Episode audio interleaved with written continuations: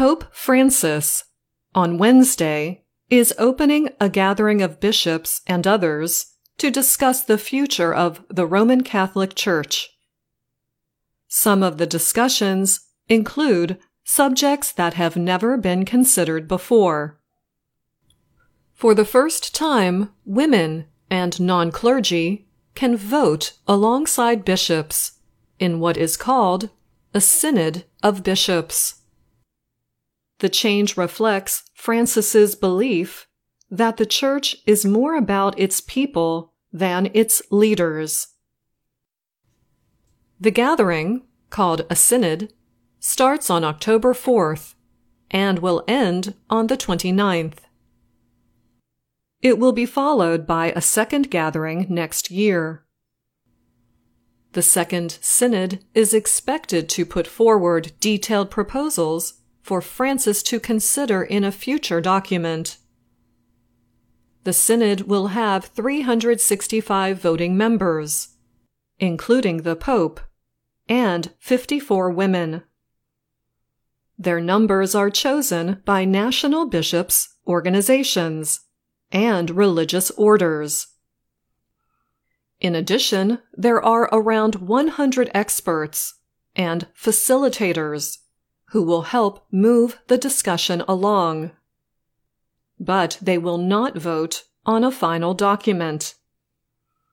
The working document for the gathering came after two years of listening to concerns from Catholics around the world. The aim has been to raise questions and start a debate. For example, the document calls for specific steps to promote women to decision making positions in the church. And it calls for church members to have more influence in church governance. It also suggests the inclusion of LGBTQ plus Catholics and measures to prevent clergy from abusing their power. Some conservatives have raised questions about the synod since Francis announced it three years ago. They said that those questions have already been settled by church teachings. And raising the questions only risks division among church members. Just this week, five conservative cardinals from Europe, Asia, Africa, and the Americas made their disagreement with Pope Francis public. In a letter, they put forward five questions, or dubia, asking Francis to affirm church teaching on these issues, including homosexuality and female clergy. They said the synod was creating confusion.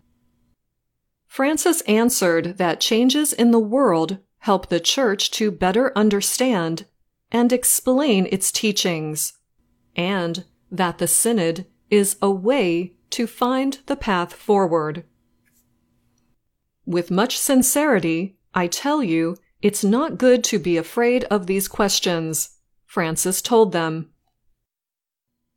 For two years, the preparation for the synod has been open to the public. However, the synod itself will be closed to outsiders. There will be no live stream of the gathering. Organizers say it will be a closed door meeting, and those taking part have been told not to speak to reporters. No daily briefings are planned as in earlier synods, although five briefings are expected to take place over the time of the gathering. Francis has defended the measures. The Pope said he did not want political gossip leaking out with news of attendees arguing over disputed issues. This isn't a television show, he told reporters in August.